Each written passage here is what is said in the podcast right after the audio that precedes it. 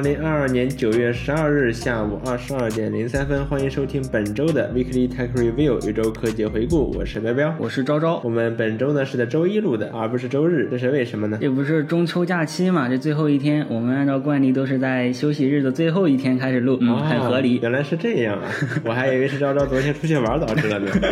啊，没有没有，绝对没有，嗯，只不过是我只不过是出去了，到了玩到了十一点。原来是这样啊，那和昭昭绝对没有关系。对，然后刚才我们其实尝试了一下，用改进我们的录音流程，对，尝试使用 Logic Pro，然后去录音。嗯，但 Logic Pro 它有个问题，就是它的确太 Pro，了然后我们暂时玩不太明白那个软件。如果你只用它来录音的话，发现会发现它没有什么语音备忘录好使，因为它的功能太专业了。是的，然后很甚至很多有些时候你按钮都找不到在哪儿。对，我们刚刚录了一半，发现没有按钮。是，不过它还有一些有些地方做的的确是要比语音备忘录更好的，比如说当你用新的语音去覆盖旧的语音的时候，嗯，旧的语音并不会像语音备忘录这样直接被删掉，嗯，它是会仍然保留旧的语音，这点做的是比较不错的，而是重新创建一个轨道来记录你新的语音。是的，接下来正式开始本周的科技新闻。首先是微软现在再一次在测试对于平板友好的任务栏，这是什么意思呢？就是任务栏它是本来是很粗的一条，嗯，对吧？这会占用平板设备宝贵的屏幕空间，对。然后这个任务栏它能够在平板模式下做成窄窄的一条，然后只显示右下角最重要的信息，比如说时间，然后状态的图标这些。嗯。但是你可以仍然可以把它展开，然后就可以得到完整的任务了这么一个功能。其实这个功能微软老早就已经测试过了，嗯。但是这测试着测试着它就没了，没信儿了。微软把它回炉重造了，嗯。现在微软再一次开始测试，我们希望希望这个东西能尽快的做好，对吧？不要再跳票了。嗯。这个功能只有配备了触屏的 Windows 设备才可以使用，但其实也不一定，因为 Windows bug 很多，嗯，它很多时候会，我电脑虽然没有触屏，但他觉得我有，嗯，然后呢，他就会比如说把任务栏图标间距加宽，对，然后文件管理器里面加入去不掉的，嗯，项目前面的勾复选框，对，然后非常的烦人，嗯，希望这个功能能尽快抵达消费者手里，然后这样用 Surface 的用户会更快乐一点，对，包括微软前两天也增加了设置应用里面的带动画的设置项目，嗯，这样对触屏也会比较友好，嗯，当然本周最大的新闻肯定不是这个，而是 Apple 的发布会，哇哦，iPhone 十四的发布会，我们这次为了看发布会呢，其实准备的还是蛮隆重，嗯，就我们这次准备了，我和昭昭，我们准备了投影仪，我们准备准备了百寸的投影布，嗯，然后呢，在一个房间里面，对吧？我们吃着点来的外卖，嗯，吃着零食，然后看发布会，非常惬意啊，对，非常惬意，特别是投影仪投出苹果那个前面准备的时候有个星空的背景，是的，哇，那整个房间就感觉置身于浩瀚星辰之中，浩瀚宇宙，效果非常的好，对，看起来非常爽。当然了，最爽的肯定还是发布会的内容，对吧？嗯，本周的话呢，苹果发布了 Apple Watch，有三款新的 Apple Watch，对，其中呢，Series 八和 SE 都算是常规升级，嗯，什么 S 八的 SIP，注意不是 SOC 是 SIP，嗯，就它不 SOC 是一块芯片上集成了很多很多内容，嗯，而 SIP 是有很多颗芯片，每一颗都有自己的功能，然后把这些芯片给封装到同一个呃这个封装里面，嗯，就叫做 SIP 啊，不是 SOC，嗯，但说实话其实也没有太多呃可以讲的，主要是多了一个温度传感器，然后可以监控体温，嗯，除了监控，然后这个监控体温呢可以被用来，比如说呃追踪女性的经期还有排卵期这些，嗯，然后当然最最吸引大家目光的肯定是 Apple Watch Ultra，对，这是一个全新的系列，没错，之前其实一直传言的是 Apple Watch Plus，哦是 Apple Watch Pro，嗯，但是苹果出乎意料啊，采用了 Ultra 作为后缀，嗯，我觉得苹果是这么想的，大家都在说 Pro，我可不肯定不能也真真出个 Pro，对吧？那大家就不就猜中了吗？嗯，我好歹好歹也换个名字，嗯，所以就出了 Ultra。我觉得这个 Pro 还有另一层含义，就是我这个 Ultra 有另一层含义，就是它其实要比 Pro 更 Pro，就它的领域非常非常垂直，嗯，就专门是那些极限户外运动才会极限户外运动的爱好者才会需要的功能。是的，其实我感觉这个东西受众其实很小，嗯，没有太多人可能真的需要这些功能，嗯，当然了，它的销量如何也我们也说不准，因为我想不会嗯怎么样。是的，它卖的也挺贵的嘛，对吧？对，六千多块钱买块手表，对吧？买块电子表，嗯。啊，这个价格也不是谁都出谁都出得起，嗯，当然了，我相信这个表的话，它应该不会年年更新，对，啊，应该会隔个几年才会更新，嗯，如果它还有下一代的话，对的，这个表我觉得还有它有个功能很就是很吸引我，就是它有个记录你来时的路径，嗯，这一点你真的去户外探险，觉得是很有必要的。是的，昭昭之前曾经徒徒步攀攀登过老金山，哦，那 那个就不算是户外了吧，就是景区而已。嗯，就是在户外的话，你很容易迷失方向。啊，单然有个 GPS 啊、现在很多人也不会不怎么会用，嗯所以你直接直观的把你来时的路给你记录下来，嗯你直接按照原路返回就好了。这一点我觉得是呃很很有用是。的，Apple Watch Ultra 它特别的大，对吧？嗯特别的厚，然后也比较重，嗯啊然后卖的也很贵。嗯它面向的主要是比如说那些运动员，或者说登山的人、嗯野外探险的人，甚至是潜水员。对苹果特意在发布会上强调了说，呃，Apple Watch 可以现在这个 Apple Watch Ultra 可以被作为潜水电脑来使用。哇我想世界上应该没有几个人会觉得，我觉得我应该让我的 Apple Watch 有潜水电脑的功能。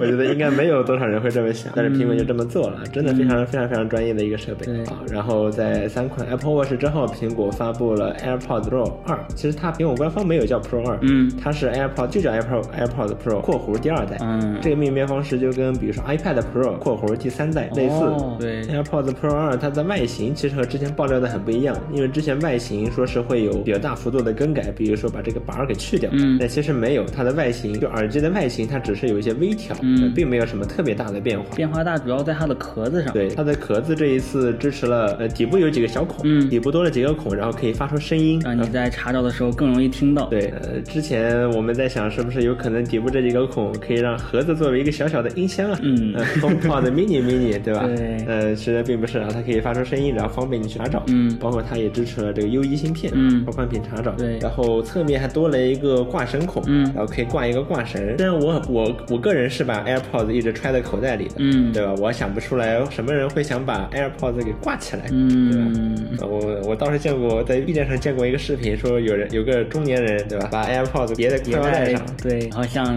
像拿枪 装枪装弹一样，是的，把 AirPods 放里面。看着挺离谱的。嗯然后配合这个挂绳孔呢，苹果官网还上架了一个挂绳，嗯呃当然不是苹果自己出的，是苹果一个合作伙伴出的。嗯然后很让人我惊讶的是，它居然售罄了。卖九十八元的挂绳，对这几天卖完了。而且它就是它，它是苹果的合作伙伴出的，嗯又不是苹果出的。说实话，如果苹果出的，上面印一个苹果的 logo，嗯你别说九十八，一九八，我觉得都有很多人买。那上面又没有苹果 logo，那无论如何，这个东西现在你如果你的官网买的话，要十月份才能送到你的手中。嗯啊，非常的离谱。当然，哇如果你的所在的城市有 Apple Store 的话，倒也不一定。比如说我店内有货的话，对可以直接去取，对我看了一下杭州的 Apple Store，我是可以立刻去取货的，可 以直接去提货的直。接买一个九十八的挂绳。是的，然后我坐好几个小时的地铁去，我就是来回的路程，对吧？去拿下这个挂绳，我觉得脑子有那啥的。哦，对了，这个耳机盒有一个很大的更新，哦就充电，它支现在不仅支持 MagSafe，、嗯它还可以用 Apple Watch 的充电器充电。哦，而这一点，我相信对很多人来说是非常有有意义的一项功能。对呃可以少带一个充电器。是的然后耳机盒说的够多了，对吧？嗯我们再来讲耳机。其实耳机的话，主要也是这种呃呃改进，而不是革命。它是革新，而不是革命。嗯呃，比如说呃降噪，现在降噪效果现在更好。对比如说音质呃对音质质更好对音质会更好。嗯空间音频，然后支持个性化空间音频，嗯对吧？然后空间音频的效果也会更好。对比如通透模式，然后可以自动抑制特别高的音量，对对吧？这些都是呃革新，而不是革命。但无论如何，现在这个 AirPods Pro 二第（括弧第二代），嗯它现在已经替代掉了第一代的 AirPods Pro。其实我用我现在用的就是第一代的，嗯。然后哎官网现在卖一千八百九十九，嗯。其实第一代的 AirPods Pro 真是非常长寿的一个产品。是的。二零一九年发布至今，嗯。直到现在它被替换掉，在所有的无线耳机里面，它仍然是妥妥的第一梯队。嗯对啊，是啊。在安卓的这些耳机里面，或者说其他厂商出的这些耳机里面，它可能有一些耳机它能做到单向要比 AirPods Pro 更好。嗯。但是如果你说综合来看、嗯。A i r p o d s Pro 仍然是第一的，嗯。对吧？但是现在 AirPods Pro 第二代出了，对吧？这个对于其他厂商来说，这个要追的这个路，要追的这个距离啊，就更长了。嗯，但其实二代好像提升也不是很大，就是了是的，其实这有自适应空间音频，第一代的 AirPods Pro 也可以享受，嗯对，要用 iPhone 去扫描耳廓什么的。但是呢，它不支持用 iPad 扫描，当然，呃，就很离谱啊、iPad 也有 Face ID 嘛，对吧？你用你能用 iPhone 扫，为什么不能用 iPad 扫？对吧？这个太大，可能平台太大了，不想让你。我愿意费这个力，好，我愿意费这个力。然后之外，关于 AirPods 这个教育优惠，我们都知道是送这个耳机的，对不过是在中国和几个几个地方而已了。对然后它发布了 AirPods Pro 二之后，这个教育优惠送的耳机也变了，就是你可以加九百元换到这个 AirPods Pro 第二代了。对不过这个发售日期也有相应的延迟，它是二十四号开始发售，然后你这个教育优惠得到的这个返校季得到的这个耳机也是要等到二十四号才能够发货的。嗯啊，不给你延更长时间就谢天谢地了。嗯，不会让你提前拿到的。那是这样，嗯然后下一个恶，那那下一个自然就是最重磅的，对吧？iPhone 十四每年的 iPhone 就像是钟表一样，对吧？嗯每年的九月份出一款新的 iPhone，iPhone，iPhone，iPhone，、iPhone，到现在已经是 iPhone 十四了。嗯今年的 iPhone 十四，我说是历史上提升最小的一代 iPhone 数字系列啊，嗯，应该不过分吧？对吧？像除了芯片升升级，这芯片都没怎么没怎么升级，都还是 A 十五呢。嗯，那人家用上了十三 Pro 的芯片了。只是从四核 GPU 的青春版，嗯对吧，升级到了五核 GPU 的满血版，嗯但还是 A 十五啊，对吧？没有 A 十六啊，嗯对吧？这也是历史上 iPhone 第一次芯没片有升原地踏步。当然了，如果你纵向，如果你横向去和别的厂商比的话，那其实人家苹果 A 十五领先这么多，嗯哪怕它原地踏步也，其实对吧？安卓阵营也还是追不上，嗯但只是希望苹果不要以后和 Intel 学习，对吧？去挤牙膏，嗯，但十四这次已经确实算是在挤牙膏了，或者说牙膏都没有挤，对提升真的特别特别小。对，提升全给 Pro 系列。是的这次其实普数普通的数字系列主要就是多了一个那个大平板，对吧？叫 iPhone 十四 Plus。嗯其实之前的话，所有人的预测说会有一个大平板，嗯对，确实有个大平板，嗯但是呢叫 Plus 而不是 Mac。哦，用回了以前的命名了。，对，我觉得苹果是这么想的，嗯所有人都在猜是 iPhone 十四 Max，我的确想做一个 iPhone 十四 Max，、嗯但我不能让他们猜中啊，嗯就不如叫 iPhone 十四 Plus 吧。嗯，有没有一种可能，就是爆料的人他不能说是 Plus，不然的话可能会被罚钱。嗯，那他都爆料了，对吧？那他还在乎这个吗？嗯，那这么说他就爆爆料不准了，嗯所以 anyway 就呃胡猜胡思乱想而已。是的，然后其实但是数字系列仍然没有这个 promotion，仍然没有一百二十个字没有高刷对，没有高刷。这也就意味着它没有那个十四 Pro 新加入的 AOD 功能。是的，这苹果的这个 AOD 做的有点晚啊，嗯 安卓厂商都做出来好多好多年了。嗯但是呢，我得说苹果做的还是有一些新意的。不太一样。对，就是安卓厂商的 AOD 主要其实就显示一个时钟，嗯对，有些厂商可能还给你多来一点，比如一些图案什么的，嗯但是呢，苹果的这个 AOD 信息密度明显要比安卓的要高，嗯应该说高很多有。点太高了。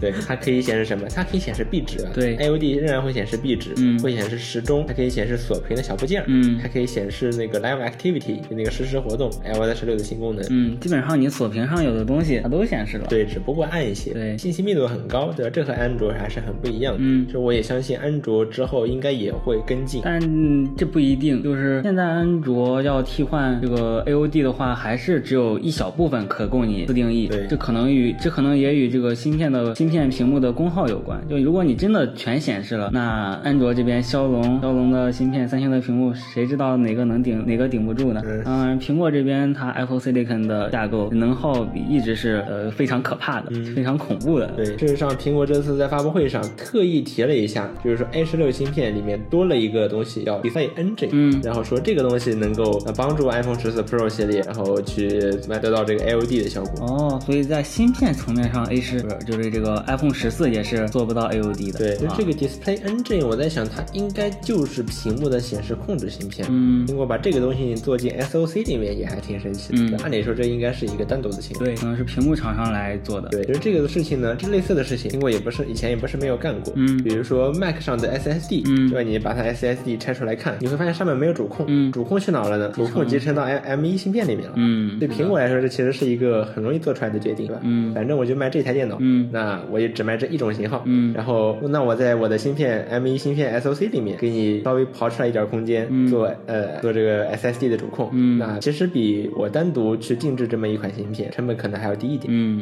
但是这也只有苹果才能做得出来这种事情了，对，对吧？大的供应链。是的，然后除了 IOD 以外呢，十四 Pro 系列还更新了非常这两天非常有话题性的一个东西，就是灵动岛，灵动岛。非常有话题性。嗯。就是这个东西出来的，我我在开发布会的时候，我看到哇，灵动岛，就是我没有什么特别惊艳的感觉吧，但是哦我只是觉得这个东西仿佛就是追博上的那那群设计师他们做出来那种概念设计，嗯哼，苹果居然把这个东西变成了现实，嗯，就给我的感觉是特别神奇。这个灵动岛出来的时候，我的感觉是呃非常的非常的震惊啊！就首先是苹果，它居然真的用了挖槽这个形态的屏幕，然后再一点就是它居然不只是用了挖槽，而是在这挖槽上面做文章，嗯给它的一个系统层面的 UI 交互，这个灯真的很神奇，嗯。然后说可以在这个灵动岛上啊，就可以在挖孔的两边扩展一下，嗯。然后显示比如说音乐的播放播放这个界面，嗯。然后可以显示比如说导航，嗯。然后可以显示计时器这些，对。然后然后点一下，好像还是长按来着，然后点一下，嗯。点一下的话就可以进入更详尽的这个设置菜单，嗯。比如说音乐可以拖进度条，对吧？是的。然后全部都伴有非常非常流畅顺畅的动画，就苹果才能做出来的那种动画。是的。这个东西引起了非常非常大的讨论啊。就就对有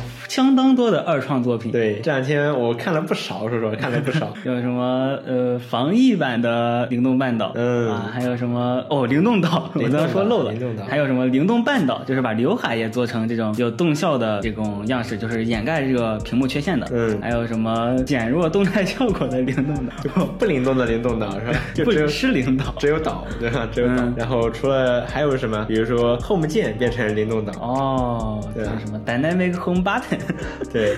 然后还有灵动群岛，是吧？哦，在 iPad 上的灵动群，岛非，常的有创意，就是我自己也做了一个图，嗯就是给 iPad 加上了灵动岛，嗯那你可能会想，哎，iPad 本来也没有什么挖孔啊，很完美的一块屏幕，嗯你为什么要给它加一个灵动岛呢？对吧？然后还给它挖了这么强行挖了一个孔呢？嗯那我只能说 just for fun 是吧？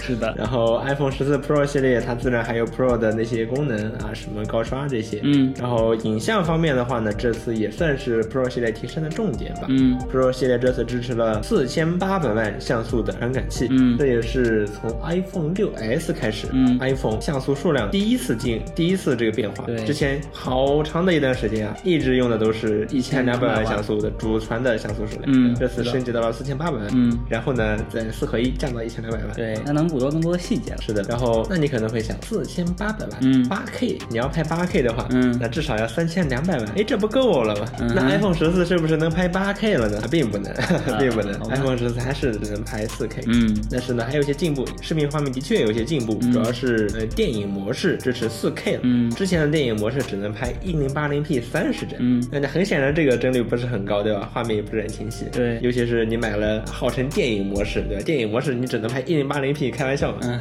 但是这一次可以拍四 K 二十四帧。就是电影级的帧率。对，真的是电影级帧率，发布会上真就这么说的，嗯真就这么说的。然后视频方面，这次我感觉视频方面才是 iPhone 系列提升的重点。因为这两代它都这么搞的。对，只是拍照的话，好像它没太没太提哦，拍照拍照提了，我拍照给我印象最深的是那个，它给了你很多个焦段，嗯有不同的放大哦，多了一个两倍放大。对，我觉得这个对拍照的提升是巨大的。嗯就以前只会傻愣着用一用不变焦的呃手机来不变焦的取景、嗯来拍整个画面，但是后来我尝试用了它变焦，才发现哇，这么拍摄才能这么拍照才真的好玩，能拍出来让自己看了满意的照片。啊，确实，然后不同焦段、嗯两倍的话，苹果是是说这样拍人会更好一点。对，说是人像的黄金三十五毫米焦段，嗯对吧？然后苹果还发明了一个特别营销、特别营销、特别营销的词汇，叫叫光场引擎。光长影，苹果号称说这个东西可以大幅度提升 iPhone 在暗光情况下的表现。嗯其实听起来就是安卓的那个长曝光，然后多张合成，就那套东西。哦然后，然后哦，对，还有一个就是前置摄像头支持变焦了。嗯就前摄像头变焦并不是一个很常见的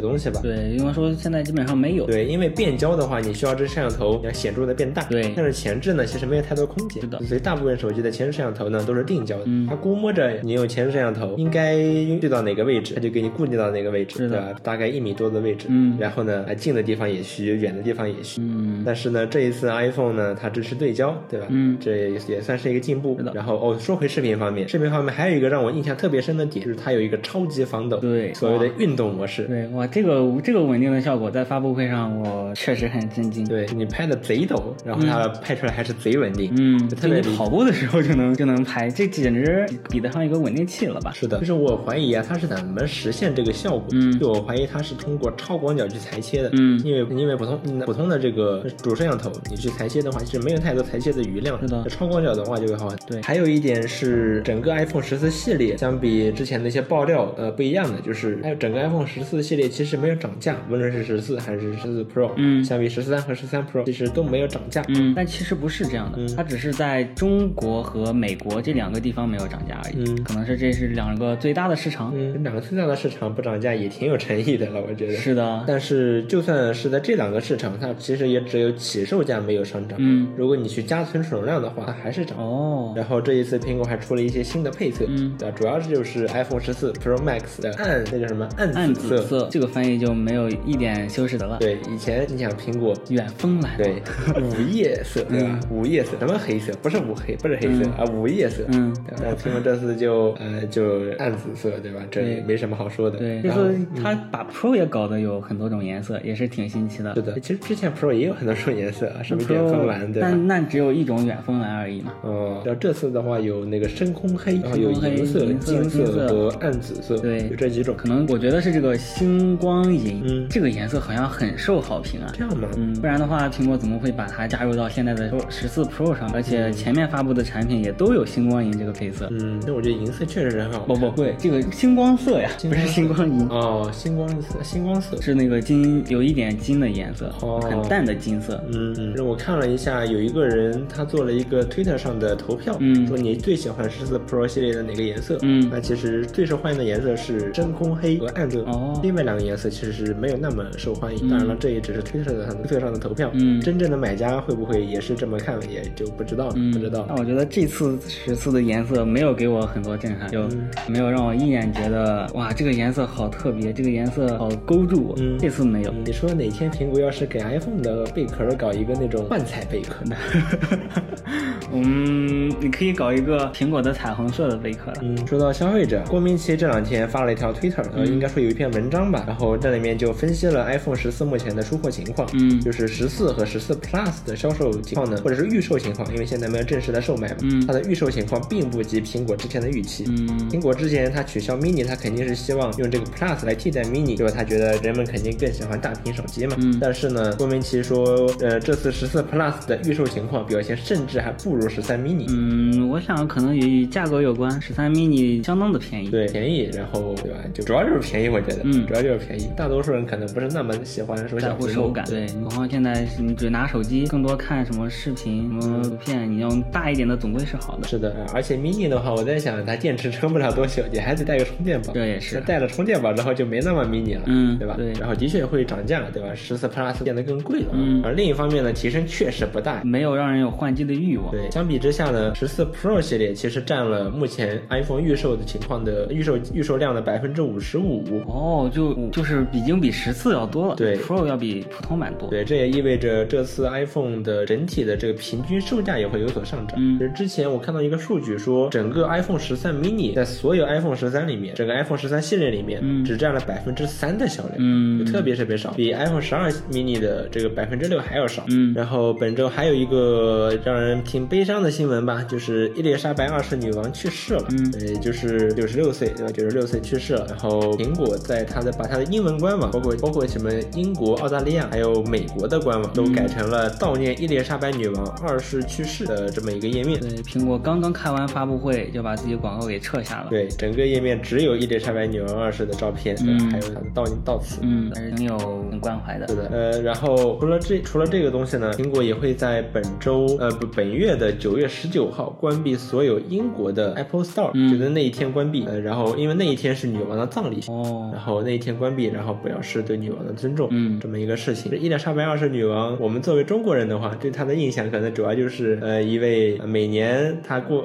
这个每年这个元旦的时候，对吧？她都会坐在火炉边上，嗯然后给我们读一封这个新年的贺词，嗯她就是这么一个慈祥的老奶奶。嗯然后呢，她的贺词会被做成英语的阅读理解题或者是，就这么一个印象。嗯然后她也是英国历史上在位时间最长的君主，哦，没有质疑的，没有质疑。嗯事实上，现在继位的是那个威尔斯王子，嗯对吧？呃，他七十多岁，嗯才当上了国王，对吧？才脱离王储的身份，对吧？因为他因为伊丽莎白二世女王实在是在位太久了，对吧？在位太久了。然后最后是 iOS，伴随着这些硬件的发布呢，iOS 十六正式版将会在九月十三号，也就是明天，我们录制录这个音频的时候的明天，录这个播客的明天发布。嗯然后到时候发布了大家就可以更新到 iOS 十六正式版。嗯，那说到这个 iOS S 十六啊，这次发布会 Craig 居然没有登场，是的就这个软件层面好像没有很大的宣传。对，就是灵讲灵动岛的时候，他都没有出现。对，好吧，然后包括这次发布会本身的话，我感觉它的主要是它的这个特效量啊，嗯感觉就不多，对就明显没有之前的那么大片，对吧？看看发布会跟看大片一样，嗯看是的然后就没有那么多，很多时候就是直接硬切或者呃淡简单淡入淡出或者黑场淡入淡出，嗯对就没有那么多炫酷的转场。我怀疑可能也跟这个时间有关，因为这次发布会提前了很多。嗯，对，提前了，包括提前两周预热，对包括这个发布会整体比以往早很多。对，我怀疑可能和这个也有关，就没那么多时间去制作这些特效。嗯，有点道理。然后我们终于讲完了苹果的发布会，进入下一条科技新闻。我们本周还玩了一下 Google Trend，这是什么东西呢？就是谷歌会统计用户在它这个搜索框里面搜索到的词词。对然后我们玩了一下，发现了 A 是这个搜索次数最多的字，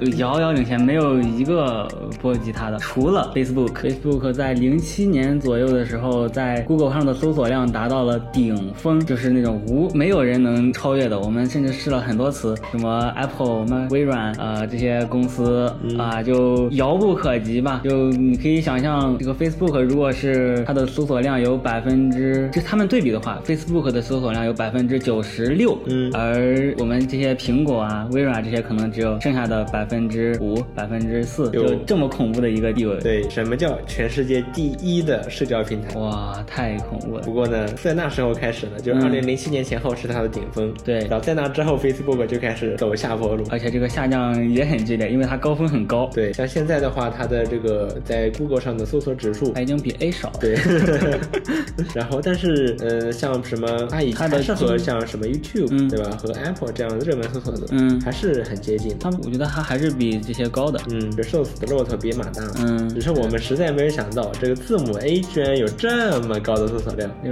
为为什么会在谷歌上敲一个 A，然后去搜它呢？我怀疑可能主要是为了测试网络，对吧？嗯测试一下自己有没有连上网。嗯那搜个什么呢？搜个 A 吧，对吧？第一个字母，对，包括我们试的是那，比如说字母 B，对吧？嗯就远远没有 A 这么多的搜索量。对，远远不及接。下来说一说我们在中秋假期看过的一件特别神奇的事情。对之前我们不是说过，说我们搞了一个投影仪，然后在投影仪上我们看 Apple 的发布会。嗯但很显然，这个投影仪不可以，它不只可以用来看 Apple 发布会。嗯在中秋假期的时候，我们就在想，能不能在上面放一些电影呢？嗯，显然是可以的。对啊，显然是可以的。那看电影挺好的，对吧？挺爽的。对，那百寸剧目呢？对，然后我们找到了一部电影叫《信条》，嗯然后我们之前都没有看过。虽然这部电影之前是相当相当的火，但我确实没有看过。嗯所以但我也知道它很火，所以就想看一看，对吧？说是什么时间回溯啊，这些科幻的设计还挺吸引我的。嗯那么这个《信条》去哪儿看呢？是不是 B 站上就可以看呢？国内的平台好像都没有。是的，都没有。那国外的平台有吗？比如说我去 Netflix 上找了找，嗯，发现《信条》并没有上架 Netflix。对，这个还白买了一个合租的会员呢。是的，然后我又去 Apple TV 上找了找，发现 Apple TV 上它是有但情况比较复杂。嗯就是我们那天呃想办法搞了一个 Apple TV 加的会员，对因为我新买了一台 Mac，然后苹果免费送了我三个月的 Apple TV 加会员。哇哦，然后我的确在 Apple TV 上找到了这个电影，嗯但是呢，这个电影并没有包含在 Apple TV 加会员的套餐里面。就是你还要单独再买。对，它还是像老式的那个 iTunes 到的那种租借那种形式，嗯你可以花呃四点九九美元还是三点九九美元来着，就可以啊，好像好像是三点九九美元。三点九九美元可以租一个月。对，对，可以租一个月，但是在这一个月里面，你只能挑两天，在这两天时间里面，你才可以播放这部影。嗯，对，这一个月的意思是你在这一个月内，你可以打开，你可以打开这个租借的电影，然后可以观看四十八个小时。对，并不是说这一个月里面你都可以看，嗯或者说你也花可以花大约二十美元，嗯把这部电影买断，那你想什么时候看就什么时候看，对它是这么个模式。那我们想，行吧，既然别的地方都找不着，嗯对吧？我们也不想去折腾什么亚马逊 Prime 会员呐、目录啊这些东西了。嗯我们就想看这个，就在 Apple TV 加上看吧。是的那怎么办？我们就租了，对吧？嗯租了。那租了之后呢？那个时候我们以为 Netflix 上有，所以我们又办理了退款，但实际上 Netflix 上又没有。本来就想去奈飞上找一找嘛，然后就对嗯没找到，但退款已经办了。对，那为什么我们一开始付了这个钱呢？嗯其实主要是因为之前我们想的是，呃，就是用呃往我的 Apple 的 App Store 账户里面充钱，对然后充了钱之后呢，我才可以领这个 Apple TV 加的会员。嗯但是后来发现，它只要这个绑定付款方式就行。嗯但无论如何，我们在充的时候发现 Apple App Store, Apple Store，对它它不接受我的充值，对，充不进去。充不进去。但是你在 Apple TV 加里面就一对点付款就把钱划走了。就很离谱。那个时候我们觉得，哈，反正都付不了，那我们不妨试试。对结果然后就成功了，嗯，然后就成功了，就很离谱。然后我们办理退款，但是办理了退款之后呢，我办理们又退款，苹果这个它是有、嗯呃有一些深也不算深度深诉期吧，可能是客服处理的时期。是的所以这段时间内这个款也没给你退，对然后这个你买你买过的东西也没有还回去。对，然后电影的这个观看权还是能用。对然后我们就把这部电影看完了，就看完了。对，在然后看完了之后，我们想，那苹果要不要给我退我退我退我钱呢？嗯，那他要是不退的话，也很有道理毕我们已。经看完了呢。对，也很有道理，对吧？嗯也就四美元，对吧？嗯但是很出乎我的意料的是，苹果居然真的把钱退了。是的，我们把这部电影看完之后，苹果把钱原封不动的还还了回来，非常离谱神奇嗯那我神奇那我想，那这样子不是就免就可以免费看电影了？每次买完就退款，然后然后就看就好了。嗯，也确实可以这么操作哈。嗯不过我想啊，如果你这么操作多了，嗯苹果肯定会觉得你在滥用它的这个退款政策，嗯然后可能会比如说把你的号给办了，或者说不允许你，至少不允许你继续在 Apple TV 上购物。是的他可能会这么干。我觉得苹果应该是知道你有没有看完的。，对他肯定知道，嗯然后但是呢，他是这么政策还挺宽松的，对吧？还挺宽松的。可 能第一次，对，第一次就之前国区的时候，App Store 就有人滥用过苹果的退款政策，嗯然后直接导致了苹果收紧了退款政策。嗯怎么回事呢？就是他们用呃，他们先买了一个，比如说百度网盘的会员，嗯然后再去苹果那儿把这会员的款给退了。嗯但是百度不知道啊，嗯所以你会员还是接着用。嗯然后很多人就用这个方法呢去薅羊毛。嗯苹果被薅多了，薅多了之后呢，苹果就收紧了这个退款政策。嗯现在国区的 Apple ID 你只能退款一次什，么意思？是你整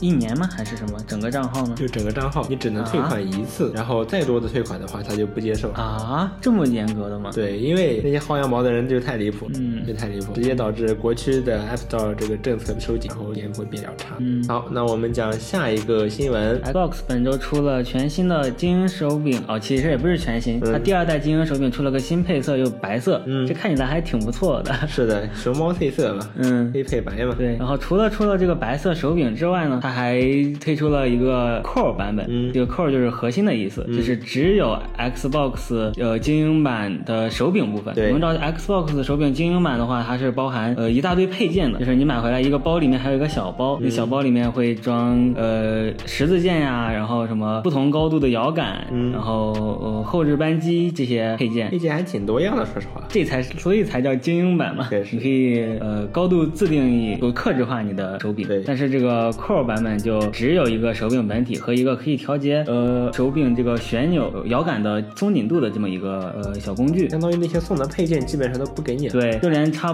就连这个精英版它觉得最引以为傲的后置扳机都没有，它也是包含在配件包里面。的对，很我以为它算是手柄本体的一部分。嗯，那么这个去掉了配件包的 Xbox 手柄要买多少钱呢？多少钱呢？要现在国区已经上架了、嗯啊，就虽然只在微软官方卖吧，官方商城里面这个卖九九九元，那那相比那原价多少呢？对相比原价的二代手精英手柄是一三九八元，大概便宜了四百块钱。这么多啊？就这一个配件件包值四块，这些配四百块。件值四百吗？嗯我觉得好像不值吧。嗯，不过你真要这么说的话，其实那你花九百九十九，你买个手柄也不怎么是的精英手柄它不是追求性价比的东西。是的，而且官方还有就是 Series S 和精英手柄的对比。嗯这精英手柄其实还有一些嗯、比不上 Series S 的，比如说什么防滑的扳机键、缓冲键和贝壳。这什么意思呢？给大家翻译一下，就是 Xbox 叉手柄上它有一些那个雕刻，对吧？有一些雕刻效果，然后凹凸不平，嗯呃，只能增大摩擦力，就这个东西。嗯，还少了什么？还少了一个分享分享键。对，少了个按键，你可是精英手柄，还少了个按键虽键。然没有普通版的按键多，对啊，其实其实其实多很多啊，只是少了这么一个。这个分享键其实是很鸡肋的。是的，就这个分享键，你想我玩游戏用它截个图，非常快捷，就在手边。对啊但是就就我在 Xbox 上不知道，还没有用过。在 PC 上的话，这个按键是有截延迟的。嗯你按下去之后要等一会儿，它才会给你截好图。那很多时候这个精彩瞬间就被错过。对呀、就本来是给方便的，后来这么做，他做的他的优化不太好吧？嗯，其实这个真要说快速的去呃，比如说截取游戏精彩瞬间什么的，嗯那可能还是英伟达搞的那个，它有个功能，就那个可以呃实时的记录你游戏的画面，嗯然后可以记录游戏，比如说击杀画面什么的。哦，就比如说你在玩杀手，嗯然后你把一个人叭打死，嗯。这个时候这个英伟达就会给你保存这个视频。是的，但这个功能好像需要游戏厂商对做优化的。对，另外这个分享按键还有一个功能是录制视频，长按大约三到七秒，你就可以录制视频了。为什么有这么久的延迟呢？为什么为什么三到七秒这么长的期间呢？对，因为它这个分享按键录屏是上跳延有效。嗯，什么叫上跳延有效？嗯就是你松开按键的时候才相当于触发。嗯像我们用鼠标的话，你就是点下去、按下去，嗯就是触发，这是下跳延有效。对所以那这个时候你就不知道你自己到底按了，你到底有没有按够那个时间。嗯就我们直觉来讲的话，应该是我，比如你设定了三秒开始录屏，嗯那我就按够三秒之后，你屏幕上已经开始给我反馈了，对说应该已经在录了对已经在录了对，但是这时候没有，这个时候你松开这个按钮，对吧？然后就开始就录屏，然后接着玩。嗯，是的，但是它这个逻辑是你按下去之后够三秒了，然后你再松开才算开始录屏对。这会造成一个什么问题呢？你需要在心里默念三秒，嗯但是这个默念三秒很不准啊。就比如你你念个一二三，然后你可能稍微少晚了那么零点几秒，这时候它是无法触发的。对，它实际上就是你按下去，然后比如说你按个几秒，比如按个 n 秒，嗯然后你松开，松开的时候它才会判断说你这个 n 秒有没有到三秒啊，嗯然后到了的话，哎，那开始录，嗯才这才这时候才开始录。是的，然后没有到的话呢，它就不录。嗯呃，但是问题就在于这个怎么衡量这个时间，它也没有任何的提示。嗯然后？它哪怕在屏幕上设个倒计时，说你现在按了几秒了，你现在已经按了三秒了，对吧？你可以松开了。松开手指开继续录制，对，松松开手指开始录制，对吧？嗯，这个设计相当的蛋疼就。相当蛋疼。嗯很有平很有微软的风格，就是功能给你做了，但是呢，缺少打磨。是的，然后关于这个 Core 手柄，还有一个很有意思的一点是，嗯呃，中国区的官方商城给它命名为青春版，哦对，精英手打精英手柄二代青春版。好家伙，这很接地气啊！这个命名，是的呢，然后还有爆料称，这个精英手柄也在今年将会能够支持定制。之前的 Series S 这个手柄就已经可以定制，你可以自己选手柄的外壳，然后按键的颜色，甚至是按键的呃造型，就是种那些风格。嗯，就是你是十字状的还是那个一盘儿那个圆盘状的？对，不过精英手柄本身就附赠了十字键和圆盘造型的方向键。对，然后那个三那个 A B X Y 那几个按键也是可以定制的。对，就比如说有些是透明的，里面嵌入彩色的字母，嗯还有一种就是彩色的按键，然后呃镂空镂空颜色的字母，就是透明的透明颜色的字母。哦，大概是这种区别我在想，要是能把它给定制化成三角形、方框、圈叉，就就更好了。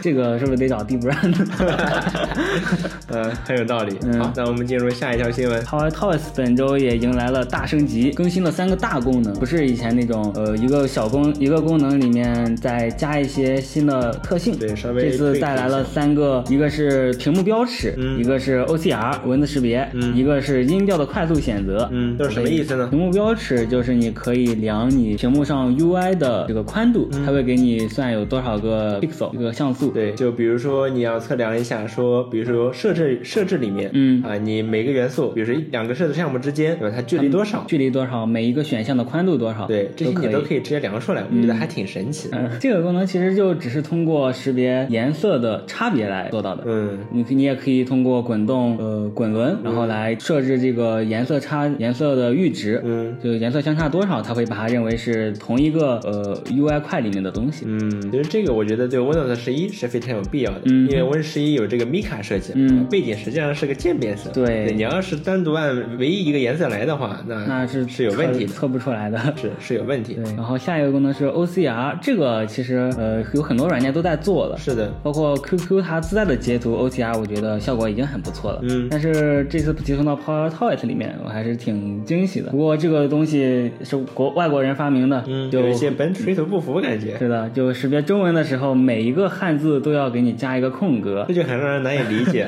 虽然识别率还是挺高的，对很准确。但有点让人难以理解，我感觉就像是他们写代码的时候没考虑过这一点。嗯是的他们识别出了英文单词之后呢，给单词之间都加个空格，哦是不是很很合理？中文一个字，你把它它可能定义成一个 word。对，然后字儿和字儿之间加一个空格，这就很让人难以理解。嗯，是的。然后这个 OCR 我觉得可能是本地识别的，我觉得这一点还挺好。嗯像 QQ 它做的是上传到云端，这时候你要有时候你要等很久。哦，也是，而且这样的隐私也会更有保证一些。是的。然后第三个功能是音调快速选择。这是什么意思？西方字母会有不同的声调，其实我们汉语拼音也是有的，嗯就一二三四就这四个声调嘛。是嗯、所以你现在可以用快捷键快速的打出声调，比如说你想打一个天天两个医生的天，嗯然后你就可以很快速的打出上面那个小横杠。哦，但是我看它好像它主要还是针对拉丁字母设计的。是的，就是比如说中文的三声它就没有，对只有那个和我们写这个三声反过来的那个上尖角的符号，是所以不是为中不是为汉语拼音准备的。对你只能打四个声调里面的三个声调，嗯还是挺怪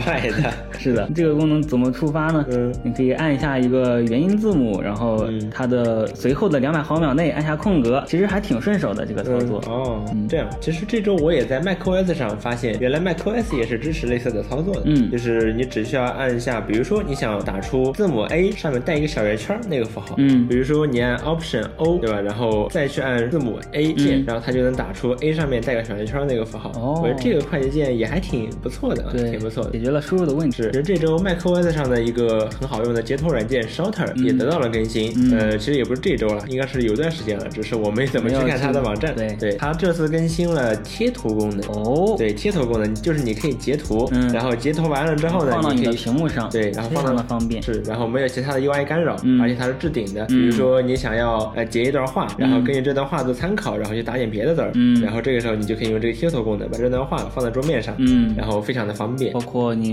临摹一个一张图也是可以的，临摹一个 UI 都行。对，都可以，用途很多啊，尤其是如果你是设计师的话，就尤为的方便，吧？嗯呃，然后这个功能的话，它还可以用快捷键触发，嗯你只要截图完了之后按一个快捷键，就可以进入这个贴图模式，不需要去按什么图钉之类的按钮，嗯还是挺不错的的。然后除了这个之外呢，Shorter 还多了一个呃 bug 修复，嗯这个 bug 修复还挺重要的，因为之前的 Shorter 它有一个文字工具，嗯这个文字工具呢，你可以打一行字，然后它会是一个气泡的形式，嗯然后你可以让气泡的这个尖尖呢指向你需要做注释的那个东西，嗯还挺不错的，对吧？听起来不错。对但它有一个小小的问题，就是无论你打了什么字儿，中文还是英文，还是中英文混合，嗯那你打完字儿之后呢，按 Enter，它这个字儿就消失了，就就啊就没了，对吧？这是我觉得这是一个没打上字儿了。对，这是一个挺严重的 bug。嗯呃，然后这个 bug 呢，现在得到了修复。嗯啊，你可以正常的使用这个功能。就 Shutter 这个软件真的是啊非常非常好用的一个截图的软件。对呃，你基本上你你想得到的，你想不到的，你需要的，你不需要的，所有的功能，嗯啊你都有。尤其是如果你是一个比如说设计师，嗯那会更加的趁你的手。是的好，然后说完 Shutter，我们还有一个关于 Mac 的新闻，嗯就 Mac 版现在、呃 Mac 版的 QQ，我们首先来说说 QQ 吧。嗯就是桌面版的 QQ 做的一向都是怎么说呢？就是褒贬不一，对它就是最最好的评价了。啊，没不会有褒的，我觉得。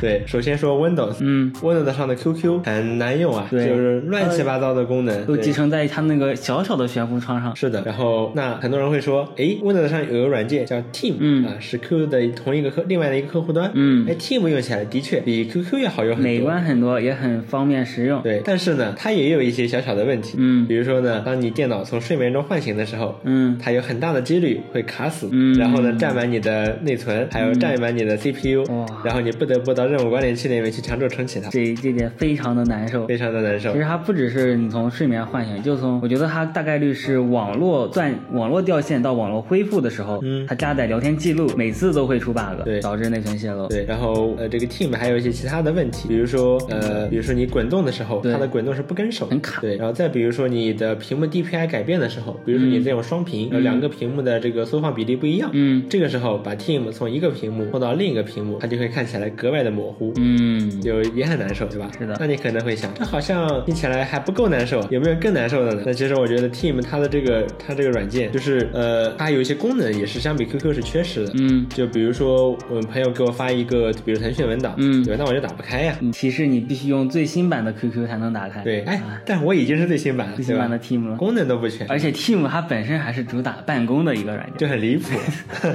我觉得腾讯文档都打不开。放弃 Team 这个产品了。嗯，然后 Mac 版的 QQ 有没有更好呢？嗯我只能说，的确比 Windows 版的这两个 QQ 版本要好一些。嗯但说实话，也完全比不上那些真正做的优秀的呃客户端那那些聊天软件。嗯就 Mac 版的 QQ，它仍然会时不时的卡死，占满内存，占满 CPU。嗯只不过出现的频率相比 Windows 版要低一些。哇，然后，但是，然后它，但是，比如说，呃，它滚动的时候，嗯它是跟手的，嗯。然后 DPI 缩放，的它是正常。它是正常的。嗯。其实这些我觉得主要啊还是得归功于 Apple，嗯。就是 Apple 提供了一个呃比较方便开发者们去适配，比如说 DPI 缩放这些东西的一个框架，对吧？叫 Cocoa，嗯。然后而且很早就推出了，哦。所以开发者们有充足的时间去适配。嗯。但反观 Windows 呢，微软对这个一直不怎么上心？嗯，其实还有一种说法就是 QQ 它发布的很早，嗯。那时候可能 Windows 还没有这种体系，所以 QQ 就自己盘了一个呃 UI 的框架，嗯。然后一直沿用至今。对，可以说是祖传代码，对。吧？那终于啊，终于腾讯有一个小组，嗯。他看不下去了，嗯。他跳出来做了一个 Mac QQ 体验版。哦。体验版你想是什么意思呢？它是一个基于 Electron 或者说 Web 技术制作的 QQ 版。哇哦。然后整体界面看起来是比较的清爽版。嗯。然后呃，希望它就是这个东西，我最希望它的能达成的，并不是说 Mac QQ，嗯。因为 Mac QQ 说实话其实也不是不能用，嗯。我们最期待它的主要是你既然是基于 Web 技术做的，嗯。我们知道浏览器可是跨平台的，对呀那能不能给 Windows 用一用这个呢？是，现在还可以给 Linux 用。是，就 Win Windows QQ 这两个真的版本太烂爆了对，太烂了，真的都太烂了。包括 Linux 对吧？嗯，Win 微软腾讯不仅自己不做，嗯还封掉了一大堆第三方的 QQ 客户端。是的，我想腾讯这次他们用 Electron 做的话，会不会也有跨平台这个考虑呢？嗯，我觉得是有可能。嗯然后不过也有说法说啊，腾讯的这个 QQ 体验版，嗯它为什么基于浏览器做？嗯为什么还出还首先出的是 Mac 版呢？嗯啊，这是因为这个东西呢，就是 Mac 团队，呃，就是腾讯内部负责 Mac 和 iOS 的那个团队做的。哦，Windows 团队呢还不是同一个，所以说这种公司内部的政治问题呢，可能会导致虽然说他用 Web 技术做了一个嗯 QQ，、嗯但 Windows 可能还是用不了。嗯 Windows 你要毕竟你要是做了对你要是做了人家的 KPI 怎么办？对吧？怎么办？没没法办，对吧太难了所以说能不能用还不未知。嗯不过这个 Mac 版 QQ 体验版有一些真正独特的，或者说早就应该有的功能，嗯比如说暗色模式，哦，暗色模式终于有了，像哇 Team 还有 QQ 都不支持。是的，这主要是苹果虽然在 iOS 上强制要求应用必须是同时适配亮色模式，嗯但是呢，在 Mac App Store 上并没有要求，嗯，所以说腾讯就这么摆烂下去。再比如说这个体验版，它还支持 QQ 大表情啊，就这个是以前 Mac 版 QQ 不支持的吗不？支持。呃事实上，Mac 版 QQ 的这个表情包支持啊，非常的不完善。嗯就它连那个狗头的表情都没有，更别说什么菜狗那个表情，就很不这么。老的表情都没有，我觉得 Team 它其实是实时更新的，对就你有新表情就热更新上去了，没错，但是不知道为什么 Mac 没有。神奇哎。不过呢，Mac QQ 有一点，就这种小表情，有一点比 Windows 好，嗯，就是它看起来会更清晰。哇，这个也有区别。是 Mac QQ 的这个小表情，它的分辨率是 at two x，它是百分之两百缩放的。嗯 Windows 版的是百分之百的，嗯所以 Mac 版看起来就会格外的清晰。哦事实上呢，我们把 Mac 版 QQ 里面的那些表情啊扒拉出来了，嗯跟 Windows 版对比的，确实表情。好，那 QQ 体验版 for Mac 嗯就先说到这里。其实早在腾讯之前就已经有第三方的开发者做了一个基于 Web 技术的 QQ 了。我其实是一个基于 Web 的聊天即时通讯软件的框架，嗯叫 ICA 拎瓜、嗯啊，这个名字很独特。对啊、之前也有过人做它的呃 TG 版的第三方客户端，哦然后有人居然也做了 QQ 的第三方客户端。哇，这就好了。嗯，其实我还是挺震惊的，就腾讯不会去封这些东西吗？不会吗或者说把这些 QQ 的功能做得很封闭，嗯有可能导致大家做不了这些第三方客户端。但没想到可以，嗯。这个东西叫 ICA 零瓜加加，嗯。它是它也是基于 Electron 做的，哦。然后功能我觉得它的功能已经是非常完善了，就该有的呃其实是你想不到的功能它都有，嗯。但是其实该有的功能还是有一些欠缺，嗯。比如说你不能给好友发送文件，这是奇怪的限制。嗯，还有什么语音聊天、语音聊天、视频聊天这些功能用不了，但其他功能很出乎意料的可以，比如说群公告，你可以看完整的群公告，甚至编辑群公告，嗯。这是 Team 都做，现在最新版 Team 都做不到的功能。对，Mac 版 QQ 都做不到。嗯，他说你必须升级到最新版 QQ，嗯。他甚至可以看精华消息，嗯。他甚至有群文件，嗯。哇，这还有这些乱七八糟的功能嘛，嗯。其实这也让我想到，就是呃，腾讯可能在开发这些功能的时候，也是用 Web 做的。没错，因为它展示的这个 QQ 群公告，嗯。就和手机版 QQ 一模一样。是的，包括呃群那些群应用，嗯。就是手机上的界面。对。所以腾讯开发这些功能的时候，本身就奔着跨平台去的，就开发一次，对。所有平台都可以用，但是很奇怪的是，它不让 Mac 和 QQ 用，也不让 Team 用。也就不让你桌面端的应用用。对，但实际上这个冰瓜加加就这个东西，嗯。它已经证明了是可以用的，是可以的。哦，其嗯实哦，其实这个零瓜加加这个软呃这个第三方客户端，嗯。它也是用了一个上游的 API，就有人去扒了腾讯 QQ 的这个接口，嗯。然后给它